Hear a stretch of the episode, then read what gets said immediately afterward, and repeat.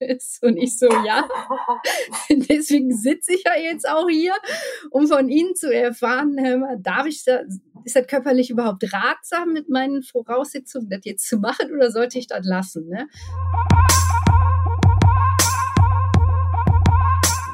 Ja, wir laufen. Das steht auf der ersten Seite der Geschichte in unserer aktuellen Heftausgabe Nummer 7 2022, also der Juli-Ausgabe.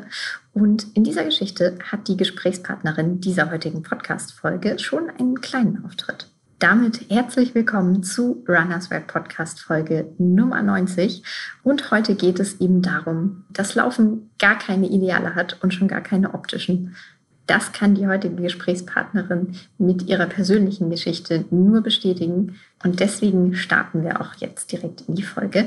Ich bin Ela Wildner und ich und die ganze Redaktion wünschen euch ganz viel Spaß beim Hören dieser Podcast-Folge Nummer 90. Diesmal spreche ich im Runners World Podcast mit einer Frau, die läuft, Jasmin Jabeur. Herzlich willkommen in unserem Podcast. Herzlich willkommen, danke dass ich dabei sein darf. Wir freuen uns sehr. Schön, dass du dabei bist. Ähm, und deine Geschichte ist ja eine ganz besondere, könnte man so sagen. Du läufst nämlich mit, trotz, werden wir bestimmt gleich noch drüber sprechen, Lipödem. Das ähm, ja, ist eine Krankheit. Was genau das für Herausforderungen mit sich bringt hinsichtlich des Laufens, darum wird es heute auf jeden Fall auch gehen. Ja, Vielleicht mal so äh, ganz zu Beginn. Wer bist du? Wo kommst du her? Wie lange läufst du schon? Ja, also ich bin äh, die Jasmin Jabeur.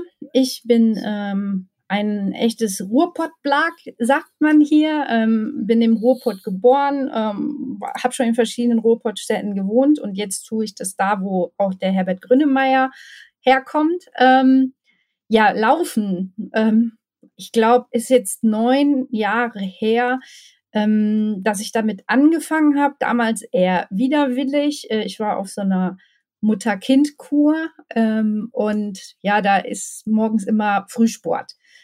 Und ähm, ja, die haben, äh, also es gab dann so Kinderbetreuung und alle Mütter mussten sich dann umziehen und mussten Nordic Walking oder Walking machen. Und äh, ja, ich sag ganz ehrlich, damals fand ich das ganz, ganz furchtbar schrecklich. Ähm, erstens so früh morgens. Ich bin kein Morgenmensch, ich bin eher so eine Nachteule. Und dann bin ich damals ja auch nicht mit dem Walken so richtig warm geworden. Also das war so, oh ja, okay, ich stehe jetzt auf meinem Plan, muss ich jetzt machen. Und äh, die Trainerin, die fand ich eigentlich ganz toll, die war eigentlich Boxerin. Und die äh, war sehr, sehr drahtig und die sagte immer, ja, das Drahtige, das würde sie aber auch äh, vor allen Dingen an den Beinen eben durchs Laufen bekommen. Und deswegen würde sie uns da eben das ans Herz legen, weil man das halt immer und überall machen könnte.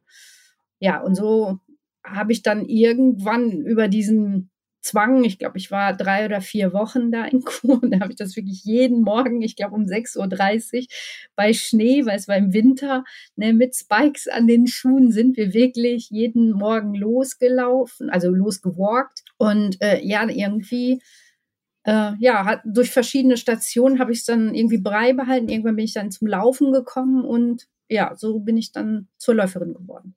Und Triathletin bist du sogar auch. Genau, ich bin inzwischen tatsächlich Triathletin, äh, hätte ich auch nie gedacht. Aber manchmal ist das Leben, ja, das vollzieht manchmal ganz äh, lustige Wege. Ähm, ich bin tatsächlich mit so einer Laufgruppe damals, ich jetzt, ich war, glaube ich, 2013, ähm, ich habe mir irgendwann eine Laufgruppe angeschlossen, als ich dann irgendwann laufen gegangen bin und die kam irgendwann auf die Idee, ja, wir fahren mal zum Triathlon nach Hamburg. Und damals, ganz ehrlich, also das Laufen war für mich schon echt heftig. Und mhm. äh, Triathlon, wenn so, da, also zumindest damals war es für mich halt so, boah, das sind super gestählte Leute, kein Gramm Fett und drahtig und die laufen dir sofort weg. Also war für mich damals ja mega Horror eigentlich. Aber wir waren halt eben eine Gruppe und ich bin dann halt zum Anfeuer mitgekommen und dann, ja, wer macht denn noch mit? Und ich weiß noch genau, dass ich damals gesagt habe, ich und Triathlon, never ever kriegt mich jemand in so einen komischen Dress da rein und dann sieht mich da jeder, fand ich ganz schrecklich damals.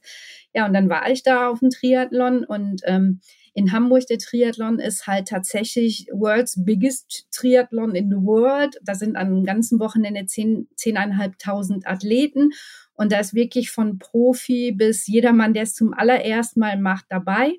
Und eben auch die Paratriathleten, also das heißt, die irgendeine Behinderung haben. Und ich weiß noch, das war so ein Schlüsselmoment. Ich stand da halt eben an äh, Schwimmausstieg an der am Rathausmarkt von der Binnenalster und dann ist, konnte ich zusehen, wie die letzten Meter ein Athlet ohne Arme geschwommen ist. Und ich habe nur fasziniert hingeguckt und ich habe nur gedacht, boah, wie krass ist das denn? Ne? Der hat keine Arme und der ist anderthalb Kilometer geschwommen und äh, ich stand da, ich hatte Arme und Beine tatsächlich und äh, ich hatte Angst davor. Aber dadurch, dass ich halt eben an diesem Wochenende so viele nicht gestählte Leute gesehen habe, die Triathlon gemacht haben, war das für mich so alles klar. Das probiere ich jetzt auch mal aus. Und dann habe ich tatsächlich angefangen, danach äh, auch Radfahren und Schwimmen zu trainieren, was natürlich nicht so easy war. Einerseits durch eine Erkrankung, andererseits äh, wiege ich halt eben halt auch ähm, aus verschiedensten Gründen mehr. Und mein Fahrrad war halt eben schon so eingestaubt. Ich musste dann erstmal aus dem mhm. Keller holen. Und äh, ja, die Geschwindigkeiten, die Triathleten da erreichen, die tue ich heute immer noch nicht erreichen, aber ich fahre schon deutlich schneller als früher. Ja, und Schwimmbad, glaube ich, war ich da davor das letzte Mal 20 Jahre nicht. Und das war schon viel Überwindung, eben halt auch mit meiner Erkrankung, plötzlich ja nur in diesem Anzug da im Schwimmbad zu stehen und das trotzdem mein Ding durchzuziehen. Also es waren viele Hürden, die ich, überne die ich nehmen musste, aber ich bin so ein Mensch, wenn ich mir einmal was in den Kopf setze, dann mache ich das auch irgendwie. Und mhm. äh, so habe ich das damals dann auch tatsächlich gemacht. Und ähm, ja, ein Jahr später stand ich dann tatsächlich an der Startlinie des Hamburg Triathlon und habe da zu dem Zeitpunkt dann meine zweite Sprintdistanz gefinisht.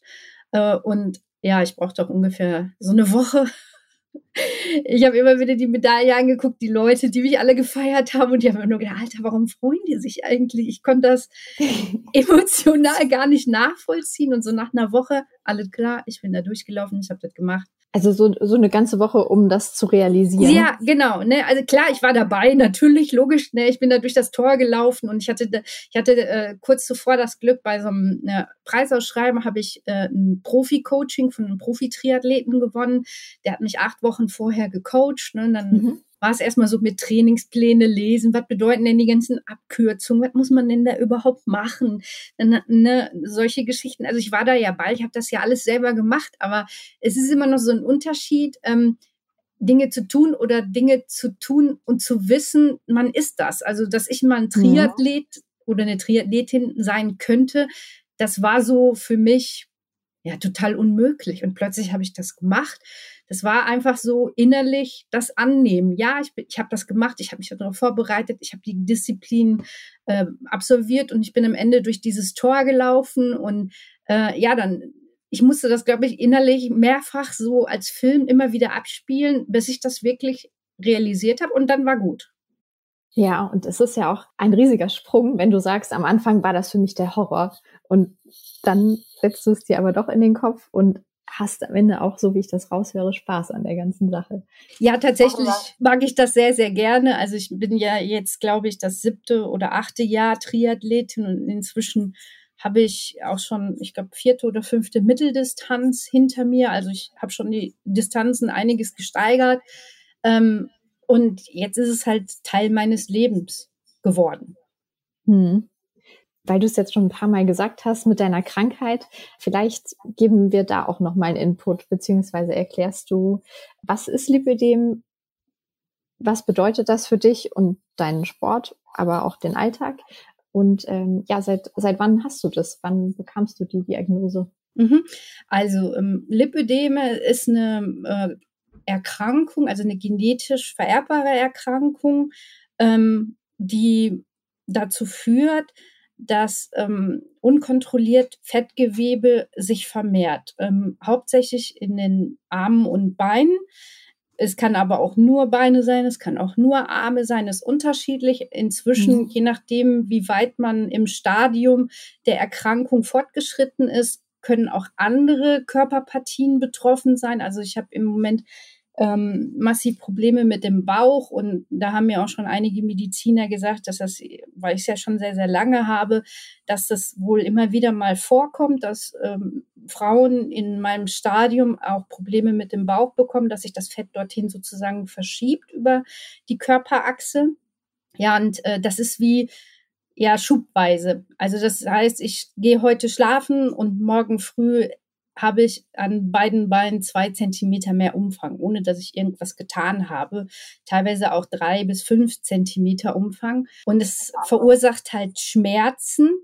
Also ähm, es ist unterschiedlich. Also es ist immer wie so eine Art latenter Druckschmerz da, der sich natürlich verändert, wenn jemand den Bereich anfasst. Das ist völlig egal, ob ich oder jemand andere das macht, ist natürlich Druck, noch mehr Druck, macht noch mehr Schmerz sozusagen. Mhm. Und ähm, dieses Fettgewebe, ähm, äh, das mutiert halt im Gewebe, deswegen sind halt eben diese, diese Schübe so massiv, weil das einfach, man muss, ich sage immer vielen Leuten, die das nicht so erkennen, das ist wie Krebs, muss man sich das vorstellen, nur dass es hier Fettgewebe ist, das mutiert und mhm. Probleme macht. Also es ist auch, ne, wenn man Krebsgeschwür hat, dann ne, ist das erst ganz klein und dann plötzlich gibt es ein Stadion und ist es viel, viel größer. Und so ähnlich muss man sich das mit Lipödem auch vorstellen. Hat halt eben nicht nur diese Schmerzkomponente, sondern eben auch, es verdrängt Lymphgefäße. Also es werden Lymphgefäße in den Armen und Beinen immer so ein bisschen zusammengedrückt, was natürlich dazu führt, wenn ich irgendwo ein Gefäß an einer Stelle zusammendrücke, dass es an anderen Stellen staut sich dann alles. Bedeutet halt, die Lymphe wird nicht mehr richtig abtransportiert. Und ja, das macht natürlich zusätzliche Probleme, weil wir kennen es ja aus dem Sport, ne, wenn ich äh, viel äh, gelaufen bin, habe ich hinterher Muskelkater, weil sich halt in den äh, Muskeln ganz, ganz viel ähm, Milchsäure ansammelt, zum Beispiel. Und das ist ja eigentlich ein Abfallendprodukt, was durch mhm. über die Lymphe ne, abtransportiert und äh, dann sozusagen aus den Muskeln rausgeholt wird das ist jetzt erschwert, weil eben mhm. ne, dadurch sozusagen durch das Abknicken der vielen Gefäße an vielen verschiedenen Stellen zwar die Lymphe in, äh, äh vom Gewebe teilweise in die Lymphgefäße rein geht, aber der Transport funktioniert nicht mehr. Das heißt, die blähen sich an vielen Stellen einfach auf und können sich nicht entleeren. Und das macht natürlich zusätzliche Probleme. Mhm. Und man hat so Wassereinlagerungen, also ganz, ganz viele Ödeme, ähm, die sich teilweise, ne, ähm, an, manchmal hat man so richtig einen Knubbel an einer Stelle, dann hat man da einfach ein richtiges Ei. Dann, äh, also bei mir ist es bevorzugt an den Gelenken, dann wache ich morgens auf und dann sieht ein Gelenk wirklich aus wie so ein Ball. Äh, dann gehe ich zur Lymphdrainage, da muss ich so zwei bis viermal die Woche hin und dann wird halt mit einer bestimmten Technik vom Physiotherapeuten erreicht, dass halt der Lymphstoffwechsel so ein bisschen angekurbelt wird und an den Stellen, wo halt so die Lymphgefäße abgedrückt wird durch sanfte Bewegungen, also Massagebewegungen machen die, aber die sind sehr sanft, weil die Lymphgefäße sehr, sehr fein sind. Da kann man nicht so richtig massieren wie am Muskel. Ähm, versuchen die dann halt sozusagen die Lymphe weiter zu schieben, bis die mhm. Lymphe ein wenig an diesen Sammelpunkt, es gibt so große Sammelpunkte im Becken zum Beispiel oder im Halsbereich, da, wenn die Lymphe dorthin gelangt, ist das sozusagen wie so ein Becken und von da aus kann es dann abtransportiert werden ins Blut und wird dann normal ausgeschieden. Und das ist sozusagen ja von dieser Lymphdrainage, äh, die, ähm, warum man das eben als äh, Lipödem-Patient bekommt. Und mhm. ähm, man muss so Kompressions Sachen tragen. Also die meisten Sportler kennen so Kompressionsstrümpfe oder Hosen, ne, ja. um genau eben diese Ermüdung des Muskels, ne, damit halt schnell diese äh, die Lak das Laktat, also die Milchsäure aus den Muskeln ganz schnell rausgedrückt wird. Das ist ja das Ziel der Kompression beim Laufsport. Und so ähnlich muss man sich das dann halt auch beim Lipödem vorstellen. Ne, man zieht diese Hose oder am Arm gibt's halt so Stuhl, man gibt auch ähm, wie so kleine Boleros. Ich habe auch Handschuhe für die Finger. Ähm, diese Kompression, die gibt's dann halt auch als Strumpfhose, als Schenkelstrümpfe, als Radlerhose mit und ohne Füße, je nachdem, wie man es halt eben braucht. Und Ziel ist, dass man sie halt morgens anzieht, sozusagen, mhm. dann wird alles zusammengedrückt, damit ähm, im Laufe des Tages die Lymphe sich nicht stauen kann in den Gefäßen Ne, ah, durch diesen Druck halt, ne, mhm. ähm, die Gefäße sind ja auch so ein bisschen, haben ja auch eine muskuläre Wand. Und dann wird das halt immer so ein bisschen durch äh, diese Kompression äh, gestaut und dadurch soll es halt besser abfließen und man soll halt eben nicht diese Eier, wie ich sie gerade halt eben habe, oder eben einfach, es ist so ein bisschen wie Platzen. Also du fühlst halt, deine Haut ist sehr, sehr gespannt und du hast das Gefühl, wenn ich da jetzt reinpiekse, macht pst, und dann platzt es so. Und das versucht man halt durch diese Kompressionsbestrumpfung rauszukriegen. Ist aber sehr problematisch, weil äh, ich meine, die Läufer kennen es, äh, wenn sie solche Strümpfe anziehen, braucht man sehr viel Kraft. Das ja. ist aber nur Kompressionsklasse 1. Ich habe Kompressionsklasse 2. Das ist schon noch viel, viel mehr Druck und das ist sehr, sehr, sehr, sehr eng. Und ja. ich kriege, ne, weil ich das, weil ich es ja schon sehr, sehr lange habe, eine Strumpfhose, die wirklich von vorn, von unten bis unter die Brust gezogen werden muss. Das ist sehr viel Übung, die man braucht, bis man es raus hat, wie man das Ding anzieht. Ich weiß, am Anfang äh, war ich klatschnass geschwitzt und brauchte eine halbe Stunde, einfach um in diese Strumpfhose reinzukommen. Jetzt dauert es ungefähr fünf, fünf bis zehn Maximum Minuten, dann bin ich da drin. Ja. Aber ist natürlich gerade ne, in so einem Wetter wie heute Katastrophe, weil du kannst darunter nicht abschwitzen. Das ist mhm. wirklich extremst eng.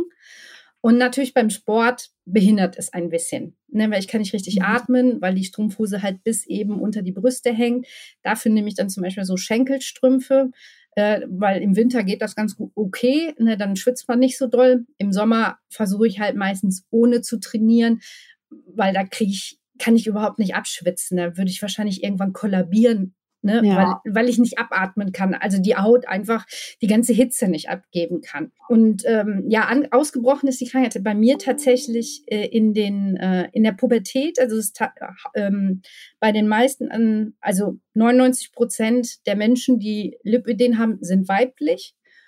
Mhm. Und ähm, bei den meisten ist es so, dass äh, hormonelle Veränderungen im Körper Schübe oder eben den Ausbruch der Krankheit äh, bedingen. Und bei mir war es halt eben die Pubertät. Ähm, ich habe halt, ja, ich war da 13 Jahre alt, ne? meine, Ar meine Arme und Beine wurden einfach dicker und dann haben halt alle immer irgendwie gesagt, so, hey, ist mal ein bisschen weniger, ne, guck dir mal deine Kartoffelstampfer an, das sagt man hier so im Ruhrgebiet, ne, zu dicken Beinen, das sind Kartoffelstampfer. Ähm, aber dass ich da irgendwie eine Erkrankung haben könnte, war mir damals nicht bewusst. Klar, es war unangenehm. Ich, damals hatte ich noch nicht so massive Schmerzen, sondern es war einfach unangenehm, wenn mich jemand mhm. angefasst mhm. hat. So, aber war halt Pubertät, war eh alles irgendwie neu. Ich habe das gar nicht realisiert, dass das angenehm sein sollte, wenn jemand meine Haut anfasst oder mhm. das Haut so spannen sollte. Und ähm, erst viel später nach endlos vielen Diäten und ganz vielen Ärzten, die mir immer wieder gesagt haben, ich müsse ja jetzt mal abnehmen.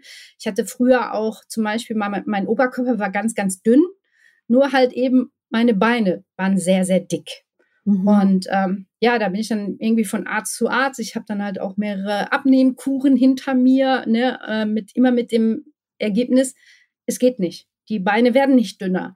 Ähm, hat mich dann halt auch irgendwann äh, zu Beginn der 20er dann in eine Essstörung rein, reinge, sagen wir mal, ge geführt, weil von außen mhm. sagt jeder, ne, iss mal weniger, mach mal mehr Sport, dann wird das schon. Und du tust es die ganze Zeit, aber es passiert einfach nicht. Und das Schlimme ist, die Beine wurden nur noch dicker. Ja. Ne? Und das ist so, ich muss ja irgendwas falsch machen, war so meine Implikation. Ne? Das kann doch nicht sein. Jeder sagt dir, ne, mach mal mhm. und dann ist ganz einfach und dann geht das weg und du machst und es geht nicht. Also muss ja irgendwo ein Fehler bei mir liegen. Ich muss ja irgendwo falsch machen. Ne? Und äh, ja, dann war dann halt irgendwann erst das Thema, diese ähm, ja, Essstörungen wieder wegzubekommen und wieder irgendwie ein normales Verhältnis zu Essen und meinem Körper zu entwickeln, was natürlich schwierig ist, wenn die Beine so unförmig sind. Also meine okay. Beine sind halt auch nicht so geformt wie die von anderen. Die sehen halt ganz komisch auch ein bisschen aus. Ne? Sie haben nicht so die normale Beinform, sondern irgendwie alles, geht irgendwie alles ineinander über. Man hat auch lange Zeit bei mir keine Knie gesehen, zum Beispiel. Hm. Es war einfach alles eins, so, ne? Und äh, in den Zwanzigern ähm, habe ich dann irgendwann halt mal so akut Schmerzen in den Beinen bekommen, als ich ins Krankenhaus eingeliefert wurde, weil ich wirklich nur noch geschrien habe vor Schmerzen. Und äh, ja, die damals halt ein ne, junges Mädchen, ich habe die Pille genommen, war natürlich die erste äh, Sache, diese abgecheckt habe, Thrombose. Das war aber alles negativ bei mir. Und dann sagte aber irgendwann mein Arzt, aber hören Sie mal, Frau Jabeur, Sie haben da ganz, ganz viel Wasser im Gewebe. Und ich so, ja und? Und er so, ja, ich habe da so einen Verdacht. Und dann wurde ich halt abgecheckt. Und da, da war ich aber schon 26, 27, 28, ich weiß es schon gar nicht mehr so genau.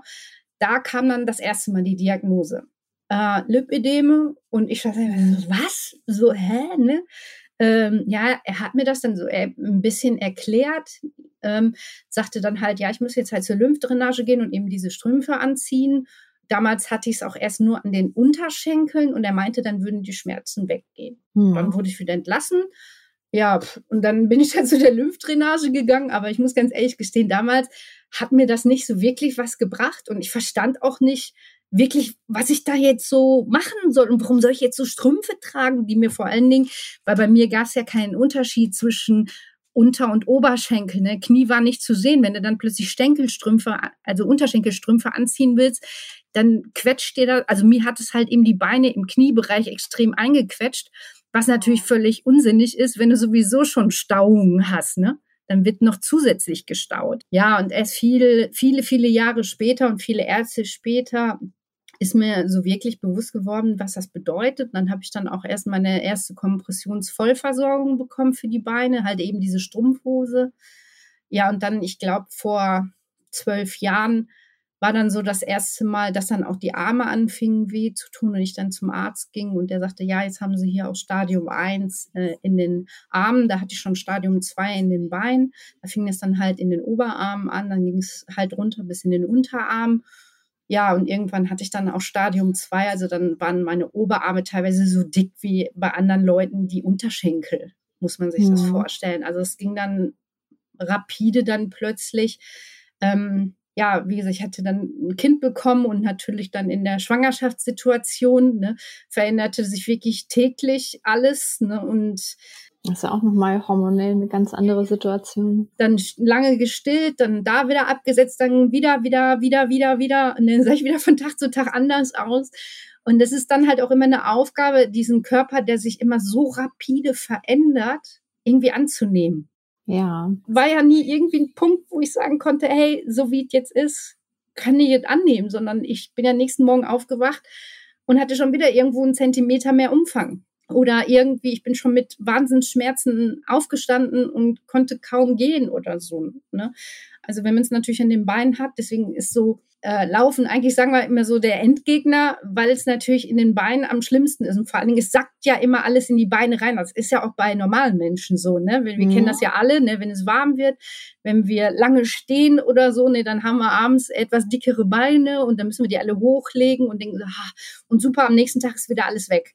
Das ist natürlich bei Lipödem-Frauen äh, ungefähr 15-fach schlimmer, ne, weil das dieser mhm. zusätzliche Druck und die Hitze, die dann von außen da auch noch drauf einwirkt, das Ganze einfach noch potenzieren von, der, von, von dem Schlimmen einfach her. Ne? Und von dem Lymphstau, der macht dann noch zusätzlich, also Sommer ist wirklich für Lipödem-Frauen wirklich schlimm. Jetzt hast du ja auch schon Laufen angesprochen, ist eine Belastung für die Beine. Ich frage mich, die vielen Ärzte, die du dann getroffen hast, raten die eher dazu, dann zu laufen, ähm, weil es irgendwas besser macht? Oder ist es wirklich ein, du machst das trotzdem und entgegen der Schmerzen? Also ich weiß nicht, wir sagen ja immer, ähm, Laufen hilft gegen vieles, aber nicht alles. Ist, ist Lipidem tatsächlich so ein Fall, wo Laufen eigentlich nicht hilft und du lässt es dir aber nicht nehmen, weil es dir Spaß macht? Also tatsächlich ist es so, ähm, bei Lipödem sind tatsächlich Sportarten, die von außen irgendwie zusätzlichen Druck machen, wie zum Beispiel Schwimmen. Wenn man schwimmen geht, dann ist der Wasserdruck von außen, der sogenannte orthostatische Druck, der wirkt aufs Gewebe ein und das ähm, fördert sozusagen den Lymphabtransport. Deswegen sagt man ja auch zum Beispiel, wenn ein Marathon oder ähnliches gelaufen bist, ne, geh mal eine Runde schwimmen, damit der Muskelkater und das ganze Laktat aus den Muskeln rausgeht, also so, als ja. sogenannte Regeneration. Ähm, und das ist beim äh, Lipödem ähnlich. Ähm, also tatsächlich wird einem Schwimmen angeboten und ähm, Radfahren, ja, so ein bisschen ist je nach Stadium ähm, ich habe es hinterher extremst äh, an den Innenseiten der Oberschenkel gehabt und konnte dann nicht mehr auf dem Sattel richtig sitzen. Dann hat jeder Sattel irgendwie nur noch zusätzliche Schmerzpeaks gemacht, aber an sich ist das Radfahren richtig gut, ne, weil die Muskelpumpe wird angeregt. Ne, das heißt also, man macht von innen Druck gegen die Lymphgefäße und dadurch mhm. wird es äh, abtransportiert. Beim Laufen ist die Muskelpumpe auch da. Also das ist sozusagen ein Hin und Her beim Laufen. Ne? Also wenn man äh, einerseits durch die Muskelpumpe wird es angeregt, andererseits durch die äh, durch das Stehen und durch äh, eben die Hitze und was weiß ich, was sich da alles entwickelt, versackt es wieder. Das heißt also, einen positiven Effekt, würde ich mal sagen, durchs Laufen an sich hat man nicht direkt. Aber ähm, es ist halt eben gut für einen, also für, für mich persönlich ist es so, es ist, äh, also ich habe nicht weniger Schmerzen, wenn ich mich hinsetze. Die Schmerzen sind permanent da. Es mhm. ist völlig irrelevant, ob ich mich auf die Couch lege und das, die, die Füße hochlege. Äh, vom Schmerz an sich ist das völlig irrelevant. Aber ähm, wenn ich halt rausgehe und die Muskelpumpe so ein bisschen anrege, dann staut sich nicht so viel, dann ist zumindest ein bisschen Anregung da. Und für mich persönlich ist es halt eben so, ähm, es gibt ein besseres Körpergefühl einfach. Also wenn man so eine Erkrankung hat, ist es immer so ein bisschen das Gefühl, boah, der Körper ist defekt, der ist irgendwie beschädigt, der kann ja irgendwie gar nichts, alles tut ja irgendwie weh, sieht scheiße aus, ne? Also man fühlt sich sehr limitiert. Oder ich mhm. zumindest. Also ich habe mich extrem limitiert gefühlt. Und natürlich wurde mir das von außen auch immer wieder suggeriert. Ne? Guck mal, wie du aussiehst, du bist ja eh nichts. Ne? Und äh, mit dem Problem habe ich halt auch lange zu kämpfen gehabt, auch unter Triathleten, dass die gelacht haben, wenn ich mich an die Startlinien gestellt habe oder ähnlich. Mhm. Aber es trotzdem zu tun, hat mir halt so ein bisschen geholfen, ein bisschen Demut für meinen eigenen Körper zu entwickeln, was der mhm. doch in der Lage ist zu leisten, dass ja gar nicht so defekt ist, wie ich immer gedacht habe. Mhm. Ähm, also das hat einen hohen Selbstwertanteil für mich eben gehabt. Und für mich ist das halt auch Stressabbau, ganz ehrlich. Ne? Also wenn mhm. ich irgendwie ganz, ganz viel Stress habe und äh, ich habe merke, ich bin jetzt echt voll dicht, dann gehe ich halt eben raus und dann gehe ich mhm. laufen und äh, oder ne klar auch gehe auch schwimmen oder Radfahren, je nachdem, wie viel Zeit ich jetzt gerade habe. Äh, und dann ist für mich halt einfach dieser Stressabbaueffekt mhm. einfach wichtig in dem Moment. Und weil wenn ich unter Stress bin und ich habe Schmerzen, das kennen wir alle, dann potenziert sich der Schmerz sowieso, weil mhm. du total unter Spannung bist. Wenn ich aber diesen Stress ein bisschen abbauen kann, dann geht auch das Schmerzlevel wieder ein bisschen runter. Ja, das ist schön zu hören, dass es dir dann auf diese Weise auch doch hilft. Und den Punkt finde ich auch ganz interessant, so diese Wendung vom, vom Außen ins Innen irgendwo. Also wenn du sagst, ne, irgendwie komische Blicke und mittlerweile lasse ich mich davon aber einfach nicht mehr, nicht mehr aus der Bahn werfen. Du kannst ja nicht jedem erklären, hey Leute, ich habe das und das so, ne? Und das klingt für mich so, als hättest du dich davon frei gemacht und würdest dann einfach nur noch den Sport genießen und was er Tolles für dich tut und was du dir damit selbst Gutes tun kannst. Ja, klar, also die meisten Menschen wollen ja auch gar nicht wissen, dass ich da irgendwie oder ob ich da ein Problem habe. Die meisten Menschen ne, sehen ja nur, die ist dick. Und da Implikation ist, die frisst viel, ist faul, kann ja sowieso keinen Sport. Das ist mhm. einfach erstmal so. Äh, das will ich jetzt nicht positiv oder negativ bewerten, das ist einfach erstmal eine Tatsache. Und deswegen ist für viele natürlich so, wenn die dann plötzlich sehen, ey, oh, was macht die denn hier so? Puh, was, äh, nee, das verstehe ich jetzt nicht so in der Richtung. Ist das erstmal, ja, die können damit nicht umgehen. Und aber für mich ist es halt eben inzwischen so, ich weiß, dass ich das kann. Und auch wenn mir von außen andere Dinge suggeriert werden, kann ich darüber hinwegsehen weil ich halt inzwischen weiß, ich kann das. Ich weiß, ich bin mhm. inzwischen vierfacher Half Ironman. Das steht mir nicht auf die Stirn geschrieben, aber ich weiß das. Und dann ist mir das völlig wurscht, was die Leute von außen an mich rantreten, mhm. weil ich das einfach weiß, weil ich das verinnerlicht habe inzwischen, ne? nicht so wie damals, ich laufe durchs Ziel und kann das gar nicht so begreifen. Heute weiß ich das. Ich habe das mehrfach getan. Ich kenne dieses Gefühl und ich kann es wiederholen. Ne? Klar, wenn ich jetzt nicht mehr trainieren würde, wird das auch wieder rückläufig werden, keine Frage. Aber solange ich im Training bleibe, bin ich in der Lage, das zu bewältigen und vielleicht sogar irgendwann mal auch in der Lage, einen ganzen Ironman zu machen oder einen ganzen Marathon zu laufen. Weil bisher bin ich immer nur bis Halbmarathon. Das auch schon mehrfach, aber ne, dadurch eben das Laufen für mich das anstrengendste mit der Erkrankung ist, ist halt, je länger die Laufstrecke ist, umso anstrengender wird die ganze Geschichte für mich halt. Ne, es ist klar, für jeden ist ein Marathon mhm. anstrengend, will ich jetzt nicht ne, schmälern. Aber für mich kommt da halt einfach durch, der Schmerz wird halt immer schlimmer mit der ja. Zeit dann auch. Und den muss ich dann einfach mental in der Lage sein zu handeln. Ne, weil das erste mhm. Gefühl, wenn Schmerz schlimmer wird, ist ja erstmal, irgendwas stimmt in meinem Körper nicht hör lieber auf. Genau, ich höre auf, weil irgendwas stimmt hier nicht. Mhm. Und ich muss in der Lage sein, in dem Moment zu differenzieren, habe ich jetzt wirklich was Schlimmes und muss ich wirklich aufhören? Oder ist das eben der Schmerz von meiner Erkrankung, den ich gar nicht wirklich willentlich beeinflussen kann, außer annehmen oder nicht annehmen? Mhm. Und das mhm. ist immer so ein Punkt, den ich halt bei meinen Wettkämpfen irgendwann immer für mich mental durchgehen muss. Ne? Weil mhm. ich bin auch ein Typ, äh, wenn ich wirklich körperlich ein Problem habe, höre ich auf.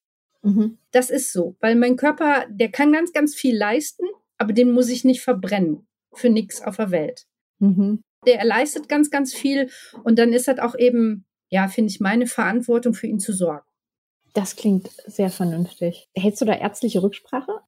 Also tatsächlich ähm, ist es so, ähm, ich habe, bevor ich mit dem Triathlon angefangen habe, tatsächlich verschiedenste Ärzte besucht, auch bevor ich mit dem Laufen angefangen habe, weil ich hatte ja, als ich damals mit dem Laufen angefangen habe, immer noch ziemlich viel Übergewicht. Ich meine, ich habe ich ja heute auch, aber nicht mehr so viel wie damals. Und ähm, man sagt ja immer, ne, viel Übergewicht ist Laufen nicht gut, ne, einfach wegen der vielen äh, ähm, Stöße, die auf dem mhm. Körper, mhm. die Wirbelsäule und so einnehmen. Und je mehr man Gewicht hat, umso mehr ist halt diese Stoßkraft dann auf den ganzen Körper. Und ich war dann extra vorher beim Orthopäden, der hat mich halt durchgecheckt und er meinte halt, rein körperlich bin ich dazu in der Lage. Ich muss halt eben immer drauf achten, ne, wenn ich irgendwie Schmerzen oder ähnliches verspüre, dass ich da mal drauf gucken lasse. Aber so habe ich erstmal vom Orthopäden damals das Okay bekommen, laufen zu dürfen. Und ähm, ich habe ähm, nicht nur Lipödem, ich habe tatsächlich noch zwei weitere chronische Erkrankungen und ähm, äh, Folge einer dieser Erkrankungen war zum Beispiel, dass ich mit 21 eine Lungenembolie hatte. Ähm, die habe ich tatsächlich nicht bemerkt. Man kann da aber dran leider versterben. Äh, ich habe nur hinterher irgendwann eine schwere äh, Lungenentzündung gehabt und bin dann ins Krankenhaus gekommen und die haben mich dann untersucht und haben dort festgestellt, dass ich auf der rechten Seite äh, die untere Hälfte meiner Lunge verloren habe. Also da war der, da war die Lungenembolie ungefähr auf der Hälfte der Strecke meiner Lunge und hat halt durch den Infarkt in der Lunge den unteren Teil meiner Lunge stillgelegt. Also die ist sozusagen tot. Das heißt, ich kann die auch nicht mehr benutzen. Ähm, hat natürlich am Anfang erstmal zur Folge gehabt, ich hatte viel, viel, viel weniger äh, Lungenvolumen. Ne, ich habe auch Asthma bekommen und solche Geschichten und mhm. hatte dadurch entwickelt auch eine Linksherzinsuffizienz. Also ne, wenn die, äh, wenn ein Teil des äh, Lungen, Herz-Lungen-Kreislaufs geschwächt ist, dann versucht die andere Hälfte sozusagen das auszubalancieren. Und dadurch wurde dann halt eine, ein Teil meines Herzens schneller oder sagen wir mal, hat sich so ein bisschen vergrößert und mehr Arbeit übernommen und ein anderer Teil ist dann so ein bisschen atrophiert, um dieses Ungleichgewicht im Lungenkreislauf wieder auszugleichen. Das macht mhm. aber dann wieder Herzprobleme, wie man sich vorstellen kann. Ne? Und daher war natürlich ähm, damals so die Frage Ausdauersport, ist das eigentlich so gut, wenn man da auch nur noch äh, Schwierigkeiten hat? Und dann war ich tatsächlich auch beim Kardiologen. Ich war auch mhm. beim Lungenfacharzt vorher und ähm, der Kardiologe guckte mich dann auch erst an, so sagte so, äh, Ihnen ist schon bewusst, dass das total anstrengend ist. Und ich so, ja, deswegen sitze ich ja jetzt auch hier, um von Ihnen zu erfahren, äh, darf ich da, ist das körperlich überhaupt ratsam mit meinen Voraussetzungen, das jetzt zu machen oder sollte ich das lassen? Ne? Dann sagt mhm. er, ja, alles klar. Und dann haben die mich tatsächlich na, von Kopf bis Fuß da ne, alles durch und am Ende guckt er mich so an, er sagt er, ich kann das zwar immer noch nicht verstehen, aber ganz ehrlich, sagt er, aus ärztlicher Sicht kann ich Ihnen das nicht verbieten, sagt er, Ihr Herz, also mein Herz ist stark genug dafür. Ähm, es ist auch schon etwas größer geworden durch das viele Training, aber was halt mhm. eben, ne, sagt dann eine gute Adaptionsfähigkeit eben bescheinigt. Und äh, mein tatsächlich ist es auch so, also wenn man zum Beispiel nur noch eine Niere hat, dann übernimmt die andere Niere schon einen Teil der Arbeit der ersten Niere.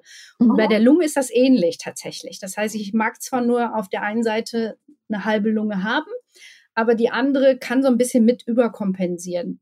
Und tatsächlich habe ich es auch inzwischen geschafft, äh, als ich damals anfing, hatte ich irgendwie knapp drei Liter Lungenvolumen und jetzt habe ich 5,3 mit anderthalb Lungen und das ist schon mhm. relativ gut und das sagte der Arzt mir auch. Er hat gesagt, ne, ich bin dann wirklich mehrere Jahre immer zur Leistungsdiagnostik zum Arzt gegangen, nicht wie andere bei ihren Trainern, sondern wirklich mhm. immer zum Arzt, um das auch wirklich abchecken zu lassen. Und ich war tatsächlich sogar auch einmal, ähm, es gibt hier so ein Leistungszentrum auf Schalke, wo halt auch die ganzen Schalke-Sportler hingehen und ne, da ist auch Arzt und äh, Trainer und ne, also da ist nicht wirklich nur einer, sondern wirklich so ein ganzes Konglomerat, was einen dann untersucht. Und da war ich, glaube ich, vor fünf Jahren oder vier Jahren das letzte Mal und das werde ich nie vergessen.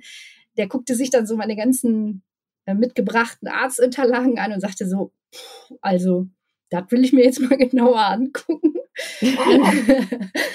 EKG gemacht, ne? Und dann sagt er, äh, hinterher war ganz fasziniert sagte so, das Krasse ist, sagt er, ihr EKG ist wie das eines gesunden Menschen. Sogar so wie eines Sportlers, ne? Also weniger Pulsschläge, man sieht halt eine kraftvolle Amplitude und was weiß ich. Ja, Aber sagt er, wenn ja. ich sie abhöre, dann höre ich auch ihr Herzproblem. Aber mhm. sagt er, daher sieht man, dass tatsächlich durch den Sport und allen ähm, sich das System eigentlich gut eingestellt hat. Und dann ja. sagt er, auch ich kann Ihnen nur sagen, beste äh, sagen, hören Sie ja nicht auf damit, weil so hm. habe ich tatsächlich meinen Körper ja geschafft, dass er sich selbst einstellt. Also wie gesagt, bis vor drei oder vier Jahren bin ich immer zum Arzt gegangen. Jetzt mache ich bei meinem Trainer die Leistungsdiagnostik immer, weil mhm. ne, jedes Jahr halt immer mehr rauskam. Eigentlich bin ich super eingestellt oder mein Körper adaptiert sich eigentlich durch das Training total gut und alles ist irgendwie im Balance und eigentlich so, wie es sein sollte. Boah, das finde ich richtig beeindruckend. Ja, also der Körper kann ganz, ganz viel. Das kann ich mhm. einfach nur so sagen. Ne? Man muss mhm. nur den Willen haben, das zu entdecken und den Körper auch zu lassen. Ich glaube, wir, äh, wir machen ganz, ganz viel von außen immer und glauben immer, wir müssen hier noch was nehmen und da noch was machen. Aber wenn man so ein bisschen auf seinen Körper hört und im Einklang ist und auch dem was Gutes tut, weil Sport ist ja auch für den Körper was Gutes, der, der braucht das einfach. Mhm. Ähm, welcher Sport auch immer das ist, äh, aber wenn man da einfach beibleibt, dann merkt man einfach den Benefit, den der Sport auf seinen eigenen Körper hat und auch auf die eigene Gesundheit, sowohl körperlich, aber als auch mental, weil auch mental ist da total wichtig, der Sport für einen. Das ist auf jeden Fall eine super Botschaft, die wir dann hiermit schon mal rausschicken. Du hast jetzt einen Trainer, bei dem du die Leistungsdiagnostik machst. Das heißt, du trainierst auch bestimmt für etwas schon wieder gerade. Äh, ja, also äh, man geht ja immer, also ich habe den Trainer jetzt, glaube ich, ich glaube sechs Jahre, sieben Jahre, ich weiß es auch schon nicht mehr. Ähm, für mich war halt eben wichtig strukturiertes Training. Ne? Gerade ja. jemand, der wie ich halt körperlich, sagen wir mal, Einschränkungen hat, dass da immer jemand ist, der auch so ein bisschen drauf guckt. Weil ich meine, ich bin da wahrscheinlich so wie viele andere Sportler, wenn einen der Ehrgeiz gepackt hat, dann möchte man ja schon ganz gerne schnell, ganz schnell nach vorne. Ja. Das ist aber in manchen Situationen gar nicht so gut. Wenn man dann plötzlich jeden Tag ganz viel trainiert. Genau, eben. Und da ist es schon ganz gut, wenn da einer von außen mit drauf guckt, der so ein bisschen weiß, ne, wo sind deine Limitierungen, der weiß, wo willst du hin und äh, das so ein bisschen im Blick hat. Also manchmal kriege ich dann Anrufe und dann kriege ich halt die Ohren lang gezogen oder eben immer Jasmin, ne, mir ist aufgefallen, ne, so, dass einfach wirklich davon außen noch jemand ist, der da einfach einen Blick mit drauf hat und natürlich für mich ist halt ganz gut, ähm, den Kopf auszuschalten zu können beim Training und mir jetzt nicht Gedanken zu machen müssen, sollte ich jetzt lieber lang oder kurz laufen, sondern ja. ich gucke auf meinen Plan, da steht äh, äh, zwei Kilometer einlaufen, drei Intervalle, drei Kilometer auslaufen, fertig. So, dann mache ich das, fertig. ne, ist auch Stressreduktion, mhm. finde ich persönlich. Ich muss mir um nichts Gedanken machen, ich gucke dahin, ich trainiere das ab äh, und fertig.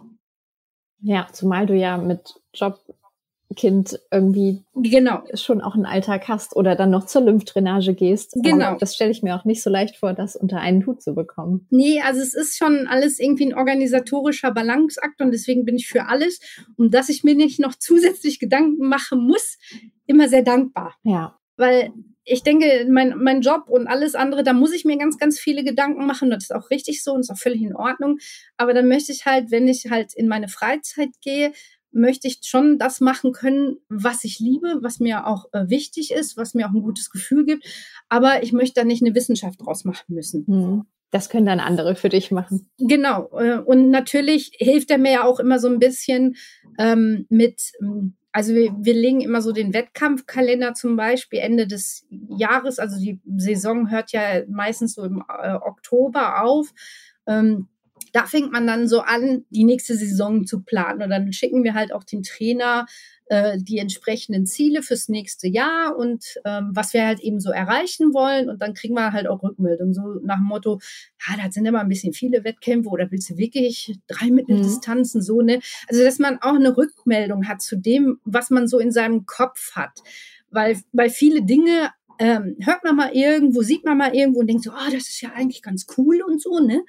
Äh, aber was da zum Beispiel an Aufwand hintersteckt, an Training, an was weiß ich, das weiß man ja oft gar nicht. Ja. Und wenn dann da so ein Trainer ist, der dann sagt, hör mal, Langdistanz muss mindestens 19 Stunden die Woche trainieren, damit du das einigermaßen gut äh, zum Beispiel äh, schaffst, mhm. dann kann man sich überlegen, habe ich 19 Stunden die Woche übrig?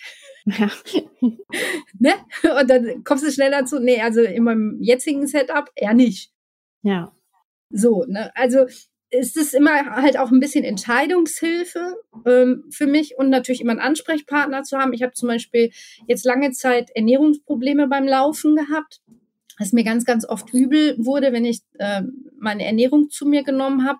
Und mhm. dann war viel ja, in, im Austausch, ne? Probier mal das aus, probier mal das aus. Was jetzt, hast du das schon gemacht? Wie fühlst du dich? Wann tritt's auf? Und so, so haben wir dann so langsam von Wettkampf zu Wettkampf, weil im Training habe ich das nicht. Ich habe es wirklich nur im Wettkampf. Wenn mhm. ich aufgeregt bin, ne, dann spielt dann mein Magen verrückt, dann kriege ich Übelkeit. Manchmal muss ich mich dann auch erbrechen. Und äh, das ist natürlich scheiße, weil irgendwann fehlt dir die Energie, weil du kannst nichts ja. aufnehmen. Ne? Dann bist du automatisch langsamer. Ist so. Mhm. das ist auch bei mir so. Und äh, da war das dann halt ganz gut, mit jemandem das reflektieren zu können, das besprechen zu können, verschiedene Dinge auszuprobieren. Ich bin immer mit Trinkrucksack gelaufen, habe mal nur das genommen, habe nichts aufgenommen von woanders, sondern dass ich wirklich so für mich eine Strategie irgendwie äh, finde, wie ich gut ausprobieren kann, was mein Problem war. Und tatsächlich am Ende haben wir rausgefunden, ich vertrage keine ISO-Getränke. Mhm. Und ich muss die einfach jetzt weglassen, also wirklich nur Wasser und meine Gels, die ich auch immer selber dabei habe. Also ich nehme nie, egal was für ein Wettkampf das ist, was da liegt, Maximum nehme ich Obst an, ja. weil man weiß nie, was da drin ist. Und, ja. und, ne, bevor es mir dann wirklich den Wettkampf verhagelt, äh, weil es mir auf den Magen schlägt und ich solche Schmerzen oder ne, habe ich alles schon gehabt, ne, wie gesagt, Übelkeit, Erbrechen, hatte ich alles dabei. Ähm, dann habe ich lieber alles selber dabei und ist gut so. Und dann weiß mhm. ich auch, ne, ich vertrage das, ich kann meine Leistung abrufen, als ne, ich nehme irgendwas an und es Glücksspiel. Ja, das lieber an anderer Stelle. Genau. Aber da hilft halt einem so ein Trainer auch, ne, immer wieder zu reflektieren, was ist gewesen, weil wie gesagt, das mit dem ISO ist mir gar nicht so aufgefallen erst. Ne. Ich habe lange Zeit mhm. wirklich nur Wasser zu mir genommen, aber dann ne, dann guckt man sich halt so die Ernährungsrichtlinie, muss man ja, je länger man unterwegs ist, umso besser musst du das planen, was nimmst du im Wettkampf zu dir. Und dann kam das halt mit dem ISO dazu. Ne? Du sollst halt immer im Wettkampf abwechselnd Wasser und ISO trinken und äh, alle fünf Kilometer beim Laufen zum Beispiel halt ein Gel. Aber eben, jetzt weiß ich, ich vertrage die, egal, weil ich habe verschiedenste ISO ausprobiert.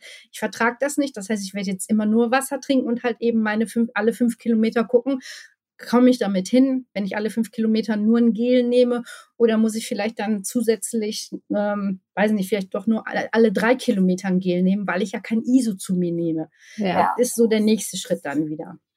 Ähm, ich wollte noch einmal kurz zurück, weil du sagtest, wir schicken dem Trainer dann Vorschläge. Also bist du da richtig in so einer Trainingsgruppe und im Austausch mit anderen? Also äh, ähm, ich bin äh, Athletin bei Yeah Sport. Das ist eine Sportagentur, also in, in Wuppertal.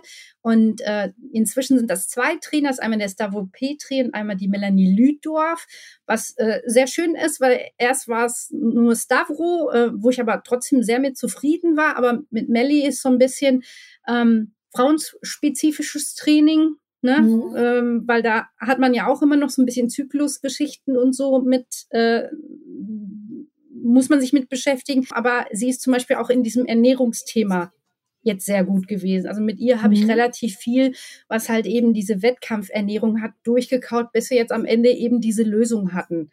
Und mhm. ähm, das ist super für mich. Und ja, es gibt ein Jährsport. Ähm, äh, Triathlon-Team und da bin ich tatsächlich ähm, auch eine der Athletinnen, ich bin, also die anderen, das sind alle die, die die Europameisterschaften und Erster und was weiß ich alles werden. Und ich bin die halt eben, die das Feld von hinten raufrollt und immer die gute Laune mitbringt. Und so hat jeder so seine, sag ich mal, Funktion im Team. Ja, und, und alles ist irgendwo gleichwertig. Genau, ne, also da ist kein Unterschied. Äh, die beiden wissen halt um meine Limitierung, die haben halt viel auch mitgelernt. Die wussten natürlich vorher auch nicht, was sind Lipödeme und so, ähm, weil ich das ja auch immer über die Jahre selber immer mehr aufgeschlaut wurde. Und so haben die das halt auch mit mir gelernt und halt eben auch mit mir gelernt. Manchmal kann ich einfach keinen Sport machen, weil dann habe ich so Wahnsinnsschmerzen. Mhm dann will ich einfach nur im Bett liegen und hoffen, irgendwann ist der nächste Tag und die Schmerzen sind weniger. Mhm. Ähm, aber das ist halt ein Prozess und äh, da fand ich halt sehr schön, dass äh, erst Stavro und jetzt halt Stavro und Melli mich halt auf diesem Prozess einfach begleitet haben. Das macht nicht jeder Trainer. Also als ich damals äh, Blut geleckt hatte und einen Triathlon-Trainer wollte, haben viele Trainer, die ich angeschrieben habe, haben mir halt rückgemeldet, also Mädel, du bist ja eh zu keiner Leistung fähig oder spar das Geld lieber für andere Dinge, weil du bist eh keine Triathletin, so in der Richtung. Und der Stavro war wirklich damals der Einzige, der gesagt hat, also ich finde deine Ziele realistisch, also trainiere ich dich. Mhm. Und seitdem bin ich halt eben eine seiner Triathletinnen und jetzt halt eben auch Mellis Triathleten. Und ja, da bin ich halt eigentlich auch ganz zufrieden mit. Ja, cool. Und gibt es denn andere Sportlerinnen, Sportler, mit denen du dich austauschst, weil die vielleicht von ähnlichen Einschränkungen betroffen sind? Oder machst du da so dein Ding? Ich kenne tatsächlich inzwischen relativ viele Lipödem-Frauen, die halt auch Sportler sind, sowohl Läufer als auch Triathleten, als auch äh, Rennradfahrerinnen ähm, mhm. oder auch Wandern. Ähm, es ist so unterschiedlich. Ne? Ähm, aber tatsächlich ist da so ein bisschen Austausch. Ich muss aber auch ehrlich gestehen, also ich ist jetzt nicht so wie, dass ich zu so einer Selbsthilfegruppe oder so gehe, sondern äh, nee, ich habe auch nicht so. Nee, nee. Ähm, also es ist eher so, man trifft sich auf einem Wettkampf und unterhält sich mal über bestimmte Dinge und dann vernetzt man sich auf irgendeinem sozialen Medium und wenn man dann eine Frage hat, unterhält man sich darüber. Ähm, oder ja. es kommt jetzt irgendein bestimmter Wettkampf und man weiß, das, das und das ist problematisch, weil zum Beispiel für mich sind Höhenmeter, egal ob ich die laufe oder Radfahre, sehr, sehr schwierig. Einerseits, ne, weil, man, weil die Muskeln mehr Anstrengung haben, dadurch heißt mehr Druck von innen. Aber auch, äh, wir wissen, der Druck von außen, je höher wir kommen, wird, verändert sich. Und das sind halt zwei verschiedene Komponenten, die halt zum Beispiel Höhenmeter-Training für mich sehr schwierig machen. Das erleben halt eben halt auch andere Mädels und die fragen dann, mhm. mal, ich habe hier dies und bla bla bla. Oder eben Trainingslager fahren, wo fährt man normalerweise hin? In die Sonne, wo es ganz, ganz warm ist. Ja. Und was haben wir? Dann ne, werden die Ödeme mehr. Mhm. Wie geht man damit um? Ne, wie kann ich trotzdem ein Trainingslager machen, obwohl ich weiß, meine Beine werden erstmal platzen? Solche mhm. Geschichten. Ja, das ist, das ist sicher ganz gut, sich da austauschen zu können. Und ähm, worauf ich so ein bisschen raus wollte, war die Frage nach Vorbildern. Also einerseits finde ich, du bist auf jeden Fall selbst ein Vorbild für viele andere, dass man sich einfach nicht unterkriegen lassen sollte. Ähm, und es geht und es ist gut und ja, du zeigst und lebst das sehr, sehr gut vor. Ähm, hast du vielleicht auch selbst Vorbilder? Ja, also sportliche Vorbilder, also ähm, ich finde es immer sehr, sehr spannend. Also zum Beispiel letztes Jahr war ja der erste autistische Athlet bei Ironman, der es dann auch auf die Weltmeisterschaft geschafft hat. Das finde ich super. Also äh, das finde ich dann auch, ähm, nein, nicht Autist, der, der hatte Trisomie 21 und ähm, das so ein bisschen so zu lesen wie jemand, der hat dann auch eben ganz klar berichtet, hey, ich habe total Probleme gehabt, ne? die Leute wollten nicht mit mir arbeiten, die, die konnten sich nicht vorstellen, dass ich wirklich diese Kontingenz mitbringe zu trainieren. Das mhm. beeindruckt mhm. mich wahnsinnig. Ähm, jetzt dieses Jahr ist zum Beispiel, dass jemand, deswegen habe ich es zuerst jetzt gesagt, in, beim Ironman in Frankfurt, der seine erste Langdistanz versucht, der ist äh, Autist Ne, mhm. Als Autist ist das natürlich auch wieder eine ganz andere Nummer. Die erleben den Sport ganz anders, die trainieren anders. Ich, äh, in den äh, Wettkämpfen habe ich aber auch schon einen blinden Athleten gesehen und äh, war ganz fasziniert davon. Mhm. Äh, der hatte dann so einen Tandempartner, ne, der mit dem auch Tandem gefahren ist tatsächlich, aber auch gelaufen. Die waren dann über eine Schnur miteinander verbunden da bin ich so wahnsinnig fasziniert gewesen, dass ich meinen eigenen Wechsel vergessen habe, weil ich gesehen habe, wie die als Team perfekt miteinander funktioniert haben, dass dieser blinde Mensch seinen Sport machen konnte. Ja. Das war also wirklich, ich war so fasziniert. Ich habe meinen eigenen Wettkampf vergessen. Das, das ist für mich immer so Ansporn. Und was ich total super finde, äh, sind ist zum Beispiel, ich weiß nicht, kennst du, hast du schon mal von Dick Hoyt gehört? Nee. Dick Hoyt äh, ist ein Triathlet, ähm, der einen ähm, spastisch gelähmten Sohn hat. Und der Sohn, ähm, also der hatte lange Jahre relativ viel Probleme, seinen eigenen Sohn so ak zu akzeptieren, wie, wie er halt eben ist. Ja. Und der Sohn hat halt immer im Fernsehen gesehen, so, was ist überhaupt so Triathlon, Ironman? Und der hat halt seinen Vater also die können sich zwar körperlich nicht bewegen, aber die sind halt meistens sehr wache Geister. Und der hat mhm. seinen Vater halt immer genervt und hat halt irgendwann gesagt, ich will auch mal einen Triathlon machen. Und der Vater immer, oh, hier, ne, ey, du kommst ja nicht mehr aus deinem Rollstuhl raus. Ja, und dann hat er eben, ne, haben die, hat er ihn so lange blatt, bis er sich halt wirklich Gedanken darüber gemacht hat, wie er mit seinem spastisch gelähmten Sohn halt eben Triathlon machen kann. Der hat dann entsprechend hat so Boote entwickelt, äh, einen Rollstuhl, mit dem er, äh, also ein Rad, wo vorne dann der drauf sitzen konnte und hinterher dann ein Rollstuhl, mit dem er laufen konnte. Und das war wirklich der erste Mensch, der es geschafft hat, mit seinem gelähmten Sohn dann halt den mit auf die drei Distanzen zu nehmen, auch ein Ironman. Also wirklich Langdistanz. Richtig Langdistanz. Der war, glaube ich, sogar auch auf Ironman Hawaii. Das waren alles, glaube ich, zum größten Teil noch im letzten Jahrhundert, hört sich jetzt lang an, aber war in den 90ern, glaube ich.